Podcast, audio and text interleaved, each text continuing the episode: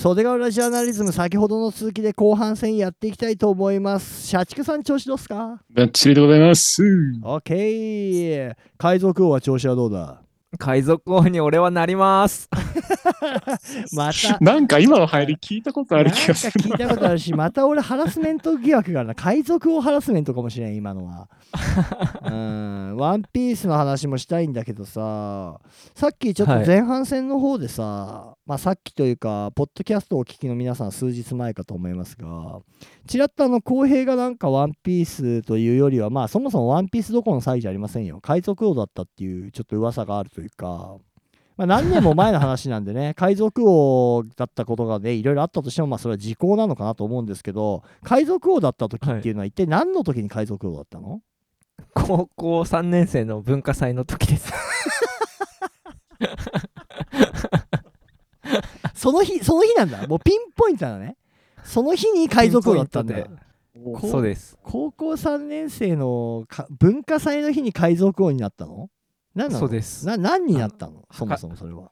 図らずもジャック・スパローになったんですよ。おお、そっちの海賊王ですか？あ、そうです、そうです。なんかその当時多分、ちょうど映画公開後とかだったんですよ。うんうんうんうんうんで、もともとやるって子がいたんですけど、うんコスプレみたいな。その当時コスプレも全然流行ってなかったんですけど、うんなんか出し物としてう、んなんか、お化け屋敷をやりますみたいな。はいはいはい。どのラスボスみたいなのがジャック・スパローだったんですよ。お化け屋敷の最後にジャック・スパローが出てくるの？あ、そうです。それって、え、なになにその、どういう、どういうことなの？それは、しかもコスプレが流行ってないんでしょ？今みたいにさ。このフランクにコスプレするようなことがない時の高校の文化祭で、えはい。どのぐらいのあの力の入れ具合のジャック・スパローだったの？結構ガチでしてもうメイクとかも あの女の子がええ俺の膝の上にこう対面に来てうん顔メイクするみたいな。感じですごい、すごいよね。それ、高校でまだコスプレが浸透してない時にガチ、ガチめのジャック・スパローになったんでしょ？そうやるからにはってなったんでもともとやる人がいてうん。うん23日前1週間前ぐらいに、うん。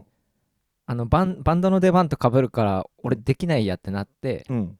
急遽俺がやることになったんです。はえジョニー・デップがもう大流行りの頃だよね。そうですそうです、うんもう世間の男子が右も左もみんなあのスカルリングつけてた頃でしょ。指にドクロつけてた頃だよね。そそんな時期ですね。はい。もうみんなスカルリングつけてたよねあの時はい。えー、そうなんだ。えそっか。でそのは受けたの？受けなかった？滑ったの？どっちなの？いやまたあの体感ですけど、うん。大受けしましたね。おお、素晴らしい。いいじゃん。やっ体感。やってやったじゃん。あのジャック・スパローの変な動きの方分かります？どちらかというとかっこいい側じゃなくて、うんうんまあコミカルなね。うん、うん。はい。うん。あの動きのコピーがめっちゃうまかったっぽくて文化祭終わってから、うんあの後輩の子たちがキャーキャー言いながらいじってくるんですよジャックジャックって。おうおうおう。3文化祭年に後から。ジャックがいるよっつって。袖ヶ浦高校に ジャック・スパローがいるっつって。その後輩の女の子が歩くために手振ってくるんですよ。やばいじゃんモテまくってるじゃん。すごいですね。えでも若干いじってんですよ。それもそれで。まあまあそうだね。若干いじりはあるけどいいじゃん。一番モテるタイプじゃないのそれ。ちょっといじられる先輩で、なんか文化祭ではね、えーいい目立つっていう、だえー。から俺多分本名知られないでジャックって呼ばれてる率高かったです後輩の そういう話俺大好物なんだよなマジで。でもいい思い出じゃん高校の。なんか頑張った感じがあるじゃん、いや恥ずかしかった。それで10年後ぐらいにうん。大人になってから、うん。あ10年もた、ううん。んぐらいに先輩と一緒に、うん。えー、とパン屋さんにパンを買いに行ったんですよ。大人になってからね。昼飯、大人になってから買ったらうん。多分袖子の後輩のうん。子が働いてたんですよそこで、はいはい。まあそうだよね、うん。地元だから。うん、そう。そしたらあので自分は分かんなかったんですけどうん、向こうが「あジャック先輩ですよね」みたいな。こと言われて俺すげえ恥かいたんですよ。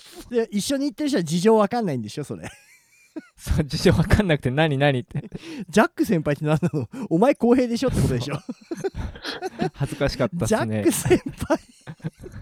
ジャックパイセン超面白いんだけどマジで。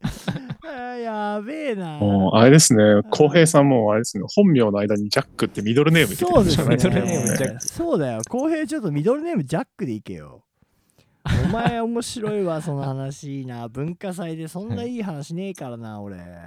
え社畜さんそういうのありますか？な高校の文化祭とか覚えてます？でも全然覚えてないですね。何やったかも覚えてないですね。うんなんかまともに参加してなかったですね。まともに。あれですか？あのさっき部活とかの話スポーツの話でもあれでしたけどちょっと人混みが嫌い派ですか？あんまりこうなんか、そうですね、ごちゃごちゃやってんのあんま好きじゃないですね。なんかうん屋上とか行ってサボってた記憶ありますね。文化祭の日に？うん。全然何も参加してなかったです。それもうあれじゃないですか？時代が時代ならヤンキーの方のあれじゃないですか？その文化祭とかきあんな青くせえことやってらんねえよなみたいな俺たちの文化祭は夜の国道16号だぜみたいなそういう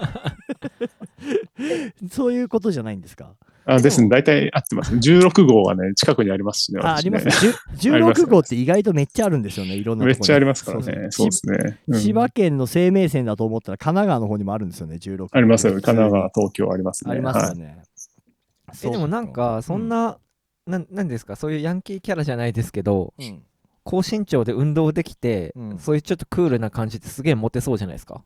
これがですね、私、モテキなんて来たことないんですよ。これちょっと、どうしましょ モテ期来てないんですか？う。ないんですよ。嘘だ全くないです。全くないんですよ。これから私の人生であるのかどうかはちょっと心配なんですよね。先のじ先の人生えで。全然あると思いますよえもうんてか今すでにももどっちかっていうとモテキャラじゃないですか？社畜さんっていやいやいや、それは演,、演出です。演出、演出、演出。演出演出演出って演出って言っちゃいけないんですよ絶対。そうなんですか？演出です、演出です。もう全然そんな、何の実も何もないですから。あそうっすか。えも、はい。結構モテてるイメージあるよね浩平ね。ありますあります。いや、そんなこと、そん、そんなことないですよ。本当ですか？絶対あるなこれ。絶対あるよね。なんかあのー誰かに聞かれたらまずいところでお気に入ってる回答だよね絶対そうですね いつこれが誰の耳に入るかわからないからお気に入ってるよねきっとね今のそんなことない、そんなことない、そんなことない。いや、うん全然ないです、ない。そういうのはないです、ないです。そうですか？そういうのってなんだろう。ナイス、ナイス。俺人生で3回モテ期が来るって言うじゃないですか。はいはいはいはいあありますねうんはい。俺は大体その3回をすべてですね、3回分のモテ期をすべて歌舞伎町で使ってしまったんですよね。歌舞伎町モテましたね。そうなんですよね。だから全然あの、こう、生まれ育て、生まれ故郷のふるふるさとに錦は上がらないですし、えーあのそういう、まあ、いわゆるそういう人生のモテ期はもう大体もう全消費消費済みなんでねあの あとは早起きしてワールドカップ見るだけの人生です。残り、残り10回の、10 そうです。回の。残り10回でさ今回入れたらもうあと9回しかないです。そうなんですよ。だからでモテ期みたいなあれなんですけど。じゃあ文化祭はそういう屋上避難組だったんですね。私、避難組でしたね。そうでしたね。俺はあれですよ。あのー高校生の文化祭の頃から PA システムを俺が発注してですね、はい。すごい。はい、でライブをやるってやって。で当時ハイスタンダードとかが流行ってたんですけど。まあ、ハイスタのレーベルの中にシャーベットとかサムとかいろいろいたんですよね。でリーチとか、まあ、バックドロップボムとか。あーまあ、あれレベルい。違いますけど、であそのそういうバンドをどう表現するかっていうことでですねドラムがやっぱできないんですよね高校生だと。うんうん。だから俺うんリズムマシン打ち込んでましたよ。あのあ当時から 高校の文化祭リズムマシン打ち込んでパンクロックバンドをやるっていうわけのわかんない。おー、すごいっすね。でもあの今思えば打ち込めてないんですけどあのリズムの基本がよく分かってないのに耳コピで打ち込んだんで多分あのあすごい、変な音が変なところに入ってるんですけどうん。あのー打ち込みでやってスイッチをしてパンクロックをやるっていうのだけに全てをかけてでさらにそれの空き時間で、えー、とゆずを歌ってるその俺らとは違うジャンルの音楽好きのグループがいたんですよ。アコースティック系が好き、パンクロック組が好きビジュアル系が好きってあったんですけどうん。まあ、うん。ビジュアル系のところはちょっとあの人数が多いんであんま俺の出番はなくてアコギの方で今度ゆずのですねえっ、と夏色とかですね川っていう名曲があるんですけどそれとかをこうハモれもしないのに無理やりハモりに行くっていう目立ちたがり屋がもう止まらないっていう は流行ってた頃なんですかね、そういうのが。ハモリの。流行ってましたねああ、はいそういうことね。なんかありましたよね。ハモリ流行流行った時期ね。あありました、ね。りました、ありましした。あのーうん。交差点の猫がなんちゃらかんちゃらとか、なんか、下り坂をなんかゆっくりゆっくり下っていくみたいな、なんかあの、俺そんな記憶、経験ないんだけどとか思いながら、めっちゃハモってましたよ。ハモれてないのにね、しかも。どどっち側です？上ですか？下もちろん上で、ハモっもちろん上。上なんだけど、しかも当時はパンクロック魂あるから、その子はゆずをちゃんと表現したいのに、たちょっと横山健的な、パンクロック的なハモリになるから、全然合ってないのよ。だから、メロコアの雑な感じのハモリというかさ、かわいそうイエーイみたいなさ、何でもかんでも、うおーみたいな。かわいそう かわいそう。相方 そうそうそうそうそう。そういうのがね、俺はありましたね、高校生の時はね。うん、懐かしいな。まあじゃあもう、その頃からこう、いろいろ機材とかお持ちだったんですか？じゃあ。今思えばそうですね。あのうん高校の時のバイト代で4チャンネルレコーダーみたいな。なんかバンドマンが憧れのあのレコーディングできるやつ。あああいうマルチトラックレコーダーなんていう名前ですけど、MTR とかはまあ俺ん家にありましたし、あ。ああ。もう、じゃあ、パート、それぞれのパートを録音してまとめてとか。そうです、そうです。そういうのやってたし、あとは、まあ、あと、それはまあ音楽ではそうですけど、音楽以外の機材、映像系も俺はやっぱり好きだったんで、高校の。の頃からですね、俺の離れの親とは、親のいるエリアとは靴を履いて、15メーターぐらい離れたところに俺の部屋があったんですよ。そこにですね、ビデオデッキがですね、4台ありまして、なんか、飯島愛さんっていうちょっとすごい女優が 女優がいるんですけど、飯島愛さんのですね、ブルーテープっていうあの伝説のですね、あのインディーズというか、あの、すごはい。極秘のこ国家機密が入ってるって言われてるテープがあるんですけど、はいはいはいはい。ねその女優の飯島愛さんが演じてる国家秘密のテープをですね、俺んちでですね、少なく見積もっても30本はダビングしたと思うんですよね。でそれ絶をですね対売ってる、はい売ってるやつじゃないですか、もう。それをですね、怖い先輩にこう、あの、納品していくっていう、そういうことをすでにあの、中学校3年生の頃から有名でしたね、俺んちは。俺はもう吉尾さんアウトですね、これね。アウトですかいやいや、国家、そうですね、そうです、国家秘密なんでね、ちょっと危ないんです国家秘密ですよ、アウトですね、もう。もしかしたら FBI かファンザが狙ってくるかもしれないですけ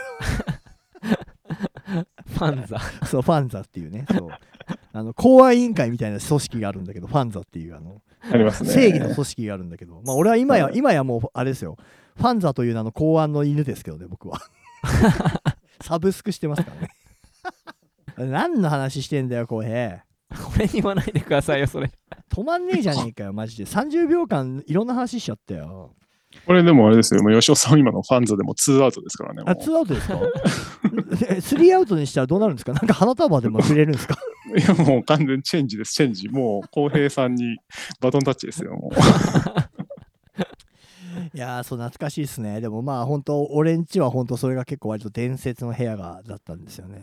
あとはね、結構早い段階でビデオカメラもあったんですよ。えーそうすごい。で、あのビデオカメラで、あの、なんだろうな、絶対ね、今ね、30今40以上の人は絶対やったことあるんだけど、ラジカセとかビデオカメラでなんか、自分のラジオっぽいものを録音してみたり、ね、社畜さんが過去されていたっていうのはもう耳に入ってますけど、はい。なんかビデオカメラでなんかあの、YouTube とかじゃなくて、なんかもっと、加トちゃん、ケンちゃんご機嫌テレビみたいな、なんか、謎の投稿ありましたよね。ありました、ありました、ありま。したよね。なんか謎のうん V を撮ったりするっていうのをモノマネする、モノマネというか、テレビ局の真似事みたいなのはね、よく俺んちでやっていて、はいうんあのーで、さらにそれをまたダビングすることができるので、うん。なんかあれですね、今思えば、本当に何年前だ ?30 年ぐらい前から俺の部屋はそういうエンタメに溢れてましたね。ギターもあったし、ベースもあったし、MTR と機材と。